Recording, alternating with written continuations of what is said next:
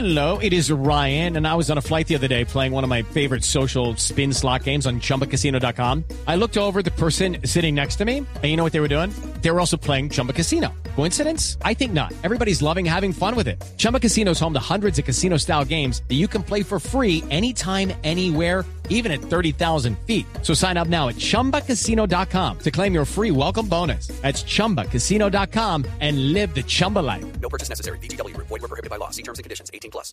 Hola, los invitamos a un recorrido en el tiempo. Pongamos esta fecha en el tablero, 15 de febrero de 1966, el día en el que un grupo del ejército, comandado por el general Valencia Tobar, mató al sacerdote guerrillero Camilo Torres. Aquel fue su único combate en la guerrilla.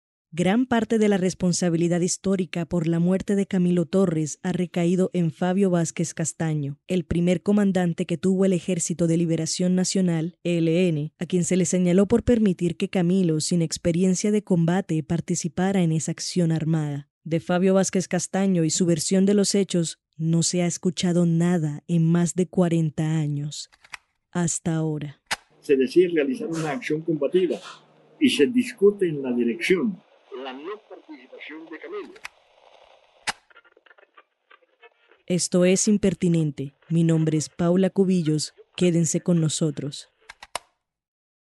Son las 2, agosto, martes 23 de agosto. Eso es necesario. Joseph Casañas es periodista. Tiene el pelo corto y rizado, lleva jeans, tenis blancos y camisa manga corta.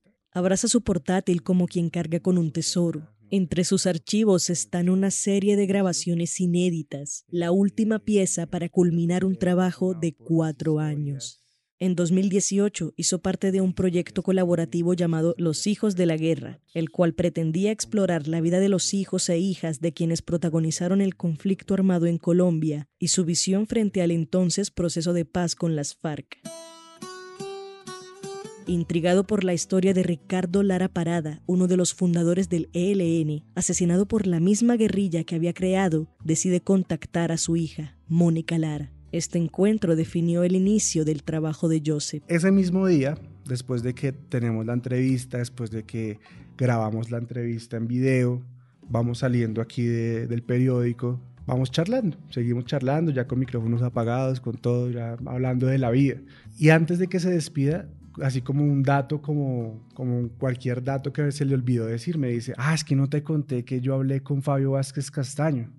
Pues yo quedé como frío, pues nadie, o se sabe muy poco de él o nada de él. Yo le digo, espérate un segundo, no te vayas, ven, ven, siéntate otra vez. Imagínate que yo viajo a Cuba en, el, en octubre del 2015 para mm, se- continuar con el trabajo de memoria que estoy haciendo de mi papá, de Ricardo Lara Parada. Entonces llego a la casa de Tony López, fue eh, un asesor de la Embajada Cubana para los temas de paz en, en el Caguán. Hablando un poquito de mi historia, llega y me dice que él tiene un gran amigo que se llama Oscar Castillo, que si yo lo conocía, yo, Oscar Castillo, a mí no me suena ningún Oscar Castillo, pues me dice, pues es Fabio Vázquez. Pero pues más allá de eso, pues yo dije, no, pues ahí no, pues sí, que habló con él, chévere, pero no, no hay evidencias, no hay documentos, no hay fotos, pues bien. Me dice, y sabes que yo grabé esas charlas. Entonces a mí se me abrieron los ojos de par en par y yo no, pues, o sea, es muy interesante. De verdad me gustaría incluir algo de lo que decía Fabio de tu papá en el texto que vamos a hacer.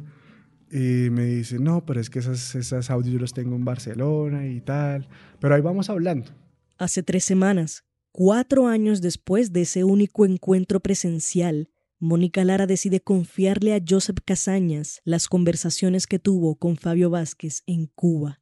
Joseph cuenta que Lara envía los archivos por varias razones. Por un lado, consideró que la reactivación de los diálogos de paz con el ELN, los cuales habían sido suspendidos durante el gobierno de Iván Duque y posteriormente retomados con la reciente llegada de Gustavo Petro al poder, era una buena oportunidad para revivir la memoria de Ricardo Lara Parada a través de la voz de Fabio Vázquez Castaño. Por otro lado, le había gustado la forma como se manejó su historia en Los Hijos de la Guerra. Lejos de un afán por generar porno miseria, evocaba reflexiones reales. Para ella, según lo que me- pues, habíamos charlado, esto sigue siendo un proceso de, de sanación. Y quedarse con ese material ahí como para ella solita, lo conserva, lo atesora pero ella considera que su proceso de sanación, de catarsis, de entender cosas es también compartiéndolo. Este episodio no tiene mayores pretensiones que darle la oportunidad a una voz que no había sido escuchada en décadas de contrastar los hechos, de generar conversaciones que lleven a cuestionar y a construir la historia que conocemos. Lo que están a punto de escuchar es un documento histórico. Es el propio Vázquez Castaño, uno de los fundadores del ELN y el primer máximo comandante de esa guerrilla, hablando sobre los fusilamientos que promovió, la muerte de Camilo Torres, el ícono revolucionario de la insurgencia colombiana, el fracaso de Anorí y su responsabilidad en el asesinato de Ricardo Lara Parada. Él quería hablar, pese a que él nunca le dado una entrevista a nadie, pues hasta donde, hasta donde él me hubiese comentado y hasta donde yo sepa, él sí tenía como esa necesidad de, de, de, que alguien supiera de cómo fueron esos años en, en, la guerrilla y de todo lo, la experiencia que él tuvo de, esos primeros años y también de cómo fue pues, que, que salió de allí. Cuando Vázquez Castaño falleció en Cuba el 11 de diciembre de 2019, lo hizo sin haberse llevado secretos de su vida en la guerrilla a la tumba, sin haberse quedado con las ganas de contar su versión, terminó sus días con el seudónimo de Oscar Castillo en La Habana, viviendo como un cubanito más, manejando un carro marcalada color azul. Sabía dónde conseguir café a buen precio. Le encantaba cómo lo preparaban allí y cuáles eran los buenos lugares para ir a comer. Cuando Mónica Lara y Vázquez Castaño se conocieron en Cuba en 2015, conservaba su voz, presencia y rectitud militar, como si los años no pasaran factura, como si lo persiguieran los mismos fantasmas. Decía que no volvería a Colombia, estaba descartado porque sus enemigos le tenían cuentas pendientes. Decía además que el expresidente Juan Manuel Santos le advirtió de los riesgos de regresar al país y le ofreció residencia en Costa Rica, un automóvil y un médico que le pudiera atender sus dolores de espalda. El otrora comandante guerrillero, sin embargo, rechazó la propuesta. Y es que errores estratégicos y actos inmorales marcaron su papel de líder como controversial y fuertemente cuestionable. Ni el pueblo ni la propia guerrilla que había fundado lo favorecen en la historia, una que solo pudo contrastar cuatro décadas después. La historia me hará justicia y nos hará justicia, porque a los hombres hay que juzgarlos en el contexto en que vivieron, en esas circunstancias, y midiendo, pesando lo malo y lo bueno, ¿qué, fue más positivo? Puede que algún día tú cuentes estas cosas y crean que es exageración que es a ti, ni de lo que yo diga, ni te exagero hacia abajo ni hacia arriba, nada. Objetivamente, todo lo que recuerdo, con realismo y con la ética de un revolucionario y de un tío. A Vázquez Castaño se le recriminó por haber promovido los juicios revolucionarios en los que ordenaba fusilar guerrilleros de su mismo grupo. Según el libro Desatar un nudo ciego de Carlos Belandia, militante del ELN entre 1972 y 1994, Vázquez basó su mando en la no crítica, la obediencia absoluta y la adulación. Las discusiones al interior de la guerrilla se resolvían por la vía militar, por lo que un número considerable de revolucionarios fueron fusilados. Hoy no lo fusilaría la guerrilla, pero hay cosas que no se saben. Ah, yo no lo fusilé, fue Asamblea Nacional.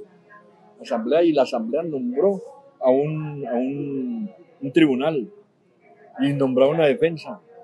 Y fuera eso, me desarmaban a mí como, como máximo jefe y entregaba las armas y el mando y yo participaba como un combatiente más. Vázquez Castaño sentía una fuerte desconfianza de los militantes de la ciudad. Citando la tesis asumida en la guerrilla rural que describe Belandia en su libro El campo proletariza y la ciudad aburguesa. Bajo esta premisa murieron miembros como Julio César Cortés y Hermidas Ruiz, quienes estuvieron al frente de la configuración ideológica insurgente en los centros urbanos. Vázquez decía que en los juicios revolucionarios la jerarquía se desdibujaba, todos eran juzgados como combatientes, por lo que la lista de fusilados se componía incluso de figuras importantes como Víctor Medina Morón, segundo al mando en aquel entonces. Él plantea que cuando se juzga a Víctor Medina, en realidad se le está juzgando políticamente, se le está juzgando por discrepancia política, porque él estaba contra la concepción de la ley. No, era cobarde y él se desmoralizó de ser nosotros. Lo que me hace fundamentalmente sacerdote es hacer que mis hermanos se amen entre sí en una forma eficaz Y yo creo que la eficacia del amor no se logra sino con la revolución.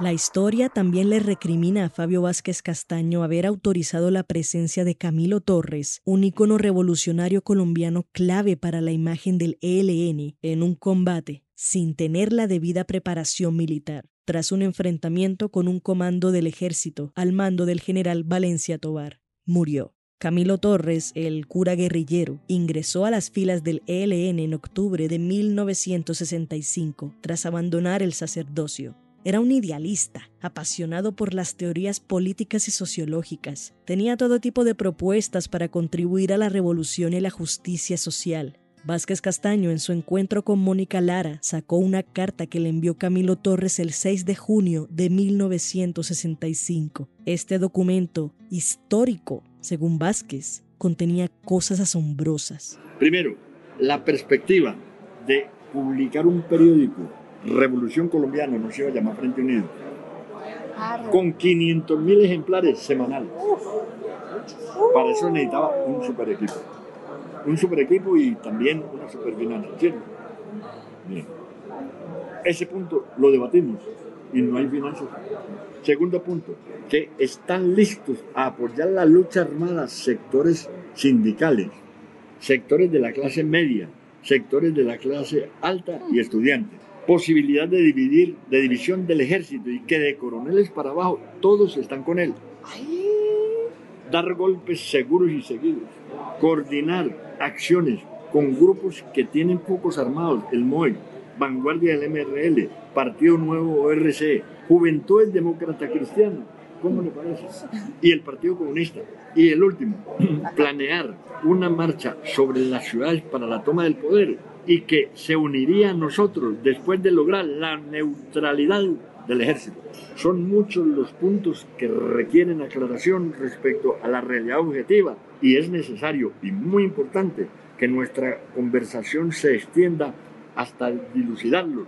Le digo, ninguno de esas organizaciones y esos grupos que dicen tiene ni siquiera un solo hombre armado.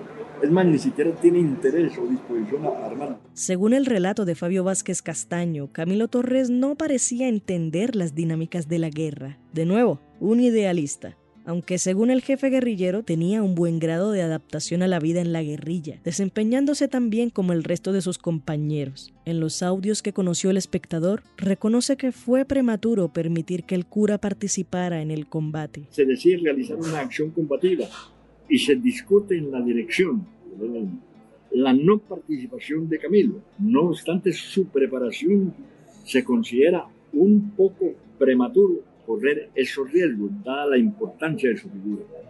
Al conocer tal argumentación, la rechaza enérgicamente, afirmando su disposición a no aceptar ningún privilegio y a exigir el derecho que tiene como cualquier guerrillero. En 1966, en un enfrentamiento con el ejército en el municipio de San Vicente de Chucurí, en Santander, las balas alcanzaron el sombrero que llevaba Fabio Vázquez Castaño y también a Camilo Torres. Claro, él no estaba hecho para el monte, pues. Es que cambiar la custodia por el fusil es una cosa muy complicada. Y los muertos se sepultaron en lugar del combate. Duré cinco años en la brigada y por eso pude hacer lo que hice. De manera que cumplidos los tres de ley, compré con mis propios fondos una urna funeraria y lo sepulté en el sitio más inimaginable del mundo, que nunca se reveló hasta cuando yo lo revelé. Este audio del general Álvaro Valencia Tobar pertenece al documental El rastro de Camilo, dirigido por Diego Briseñor Duz y estrenado en 2016 a través de Señal Colombia. A pesar de lo dicho por el excomandante del Ejército Nacional, las dudas sobre el paradero de los restos del cura guerrillero permanecen 56 años después de su muerte.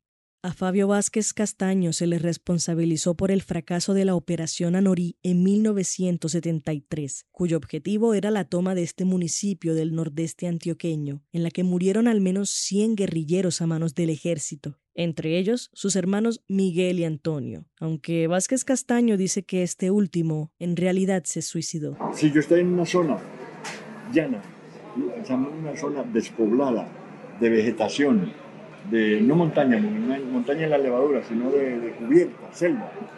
Y está descubierta eso. y un hombre me deserta. Cuando un hombre deserta, ¿deserta por qué? Porque perdió la fe y la confianza en el grupo. Sí, sí. Y ha considerado que la fuerza principal es el enemigo, va para él.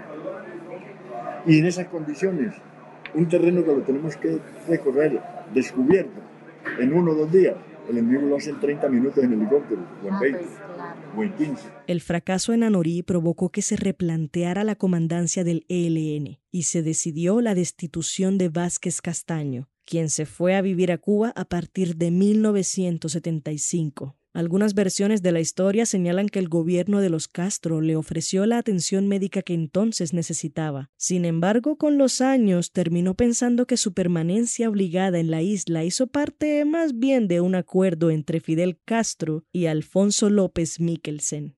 ¿Me puedes mandar una medicina de Colombia? Pero claro. Y te voy a dar una dirección a donde puede llegar esa medicina. Perfecto. Fluoxetina con X. Flu. Ah, fluoxetina. Flu. eh, Sí. Fluoxetina. Flu- Bueno, tú eres psicóloga. Sí, fluoxetina, Sí, ajá. 20 miligramos.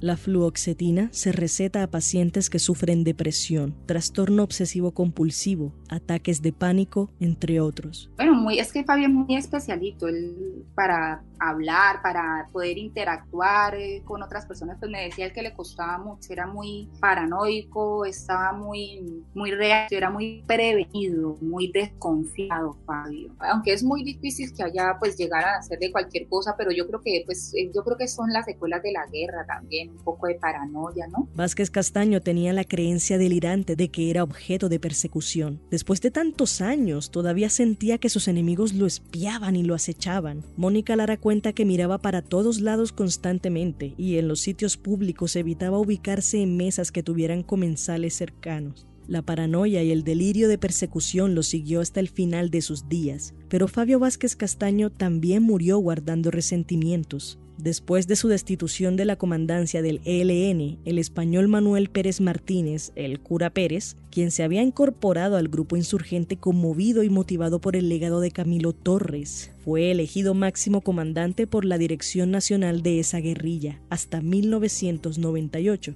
año de su muerte. Le seguiría Nicolás Rodríguez Bautista, alias Gavino, quien asumió la comandancia hasta junio de 2021. Vázquez Castaño sentía desprecio por ambos. Pérez no sirvió para nada. Imagínate No servía, desmoralizado, torpe. Mónica Lara Parada emprende su trabajo de construcción de memoria después de que en la carrera de psicología un profesor le asignara a su grupo hablar sobre la historia del ELN, guerrilla de la que su padre, Ricardo Lara Parada, fue cofundador. En el proyecto Los Hijos de la Guerra, recuerda que cuando este fue asesinado en la puerta de su casa en el barrio Rafael Uribe Uribe de Barranca Bermeja el 14 de noviembre de 1985, Mónica, siendo tan solo una niña, fue la primera en ver su cuerpo tendido en el suelo. No lo reconocí. Y bueno, ahí estaba con sus libros y su pierna moviéndose. Y entonces le dije, mami, hay un señor muerto en, la casa. Y ella con, en la puerta de la casa, y ella como con una risa nerviosa me decía, mentirosa. Yo le dije, sí, mami. Y entonces mi mamá entreabrió la puerta y, ay, sí, es Ricardo. Y no, eso fue horrible.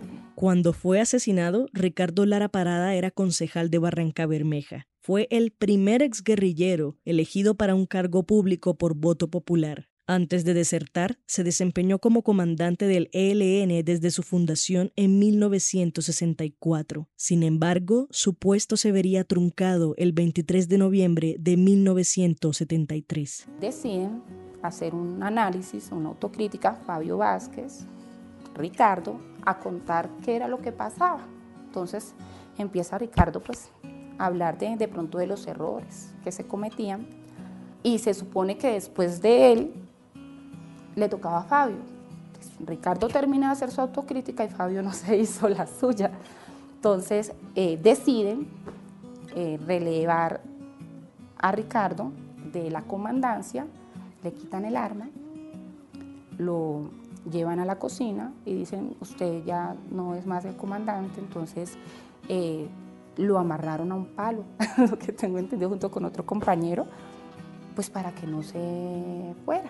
Ricardo Lara Parada huyó y terminó en el rancho de un campesino pidiendo auxilio. Allí una escuadra de militares lo capturó. Mónica rechaza las versiones que aseguran que su padre se entregó para revelar secretos del ELN. Dice que son totalmente falsas. El criterio que yo tenía en aquel entonces de Ricardo Lara Parada era que era un compañero con facilidades en el aspecto militar y con claridad política. A pesar de los halagos, se mostró ambiguo a la hora de responder las preguntas que lo relacionaban al asesinato de su antiguo compañero. En ningún momento reconoció una responsabilidad total en los hechos del 14 de noviembre de 1985. Me dice que, que, fue un error y que embarrada, pero que no tuvo nada que ver porque cuando el que da, el que da la orden según dice Fabio, de, matarlo desde de, Manuel Pérez. Entonces, digamos que él como toda esa responsabilidad la delega a la, nueva comandancia del LN y cuando se le tocaba el tema de, de, qué pasó, por ejemplo, en ese, en ese proceso de campolinia, donde se tenían que hacer una serie de autocríticas, comentaba que, pues, que igual las decisiones no la tomaban, sino que eso siempre había un consejo, que eran los que tomaban la decisión y ni con lo de Ricardo ni con lo de otras otras personas, otros compañeros que, que fusilaron tuvo eh, responsabilidad directa dentro, que, pues, que fue una,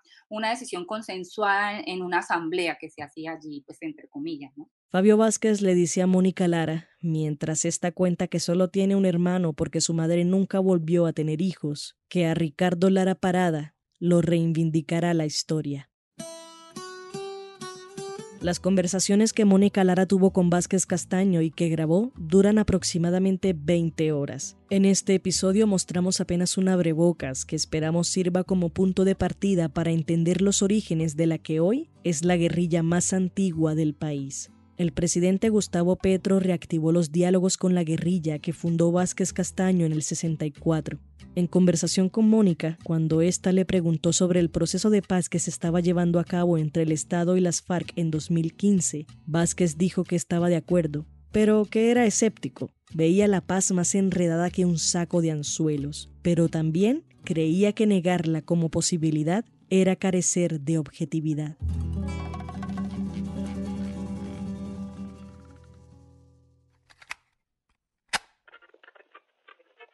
Este fue el episodio 41 de Impertinente, el podcast de opinión de El Espectador. Agradecemos a Mónica Lara por iniciar el proceso de memoria sobre su padre, que desembocó en las conversaciones con Fabio Vázquez Castaño, y a Josep Casañas, quien se encargó de sintetizar 20 horas de información. Pueden leer su nota, los audios inéditos del fundador del ELN, en www.elespectador.com. La producción estuvo a cargo de Paula Cubillos.